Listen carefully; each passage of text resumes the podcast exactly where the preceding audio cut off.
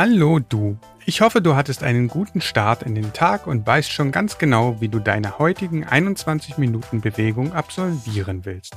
Wie wäre es zum Beispiel mit einem Spaziergang um das neue Palais? Dann könntest du auch gleich die Strecke vom AOK Firmenlauf erkunden. Auch der heutige Podcast wird eher ein Spaziergang, denn ausnahmsweise geht es mal nicht um die Nachteile des Sitzens, sondern um die Augen. Denn auch die leisten im täglichen Leben Höchstleistungen und verdienen ab und zu eine Pause. Deshalb heißt der Akzent des Tages auch Pause für die Augen. Und mein spezieller Dank gilt den Kollegen von Extaler und Krombacher Alkoholfrei, weil die sich im Ziel des AOK Firmenlaufes um dein Wohl kümmern werden. Nicht ohne Grund zeigt heutzutage jedes Handy die aktive Bildschirmzeit an und auch sonst wird unser Leben durch Bildschirme bestimmt. Aber welche Auswirkungen hat dies auf uns? Vielleicht nähern wir uns diesem Thema mit den Hauptakteuren des Podcastes. Unsere Augen sind für uns alle wahrscheinlich ein Körperteil, denen wir nicht so viel Beachtung zumessen. Das ändert sich meist, wenn es damit Probleme gibt. Und auch bei den Augen beginnt es eher schleichend. Am Anfang merkt man Brennen und Jucken, oft lässt die Sehkraft nach oder die Linse trübt sich ein. In diesem Augenblick merkt man schlagartig, wie wichtig sie doch sind. Denn die Augen sind ein zentrales Sinnesorgan. Bis zu 80 Prozent der Informationen aus unserer Umwelt nehmen wir mit ihnen wahr. Und mit unserem heutigen Lebensstil muten wir ihnen einiges zu. Ebenso viel mute ich jeden Tag Johanna zu, weil ich sie Tag für Tag auf die Suche nach passenden Statistiken schicke. Ich bin gespannt, was sie heute für uns bereithält. Hi Johanna, müsstest du eigentlich eine Brille tragen? Guten Morgen. Ja, du hast recht. das war geraten. Ich wollte eigentlich nur einen guten Einstieg in das Thema finden. Und hast du geschafft. Was schätzt du, wie viele Menschen brauchen in Deutschland eine Brille? Äh, bestimmt fast jeder, zumindest die Sonnenbrille. Nein, so schlimm ist es nicht. Also 2020 gab es 25 Millionen Menschen, die ständig eine Brille tragen, sowie nochmal 18,8 Millionen, die manchmal eine Brille tragen. So wie wir beide, ne? Wie? Du trägst auch eine Brille?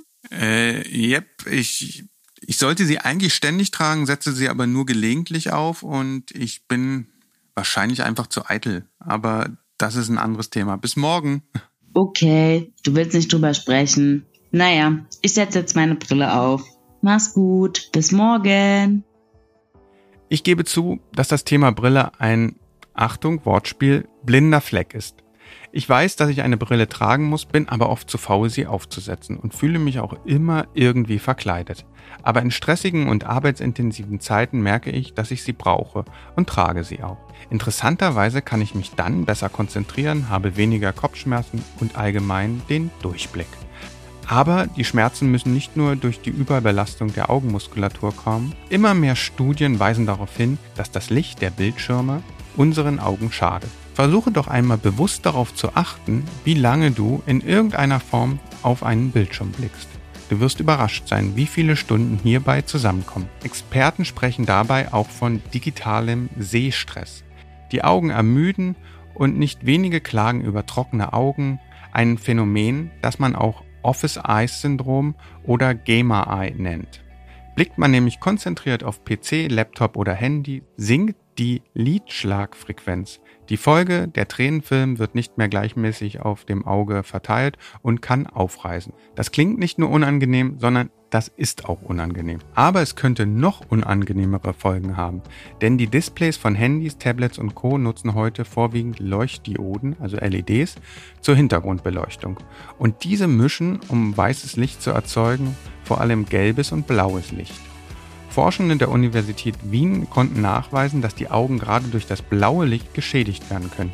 Die Schädigung entsteht durch die blendende Wirkung und jeder von uns wurde bestimmt schon mal von einem LED-Scheinwerfer geblendet. Da aber LEDs durch den geringen Energieverbrauch praktisch überall sind, befinden sich damit auch immer mehr Quellen mit blauem Licht. Wie schädlich das blaue Licht ist, lässt sich zum jetzigen Zeitpunkt nicht abschließend klären. Fest steht aber, dass das blaue Licht uns länger wach hält und Studien zeigen, dass unsere durchschnittliche Schlafdauer in den letzten Jahrzehnten um ca. 45 Minuten gesunken ist. Diese Entwicklung läuft parallel zur Smartphone-Nutzung. Ich könnte noch stundenlang über dieses Thema referieren, möchte es aber an dieser Stelle gut sein lassen und lieber mit Konrad pausieren. Hallo Konrad, wann warst du denn das letzte Mal beim Sehtest? Oh, Micha, das ist lange her. Und ich glaube, ich war relativ gut. Und du? Wenn es dieser eine Test war, den wir gemeinsam gemacht haben, trage ich seitdem eine Brille. Ja, ganz genau, den meinte ich. Tatsächlich war ich äh, noch nicht oft bei einem Sehtest. Also wir waren vor Jahren mal zusammen. Und äh, ja, seither trägst du eine Brille. Allerdings nicht sehr oft, ne? Stimmt, ich sollte sie viel, viel öfter tragen, aber es geht ja hier nicht um mich, sondern um die Augen beziehungsweise um den Akzent des Tages. Wie geht denn die Übung? Ja, Pause für die Augen ist das Stichwort und ja, natürlich sind die Augen bei einem Bildschirmarbeitsplatz extrem belastet, angespannt. Man muss immer die Kurzsicht aktivieren, obwohl eigentlich das menschliche Auge ja eher für die Fernsicht programmiert ist. Von daher braucht es hin und wieder eine Pause. Und unsere Übung des Tages funktioniert wie folgt.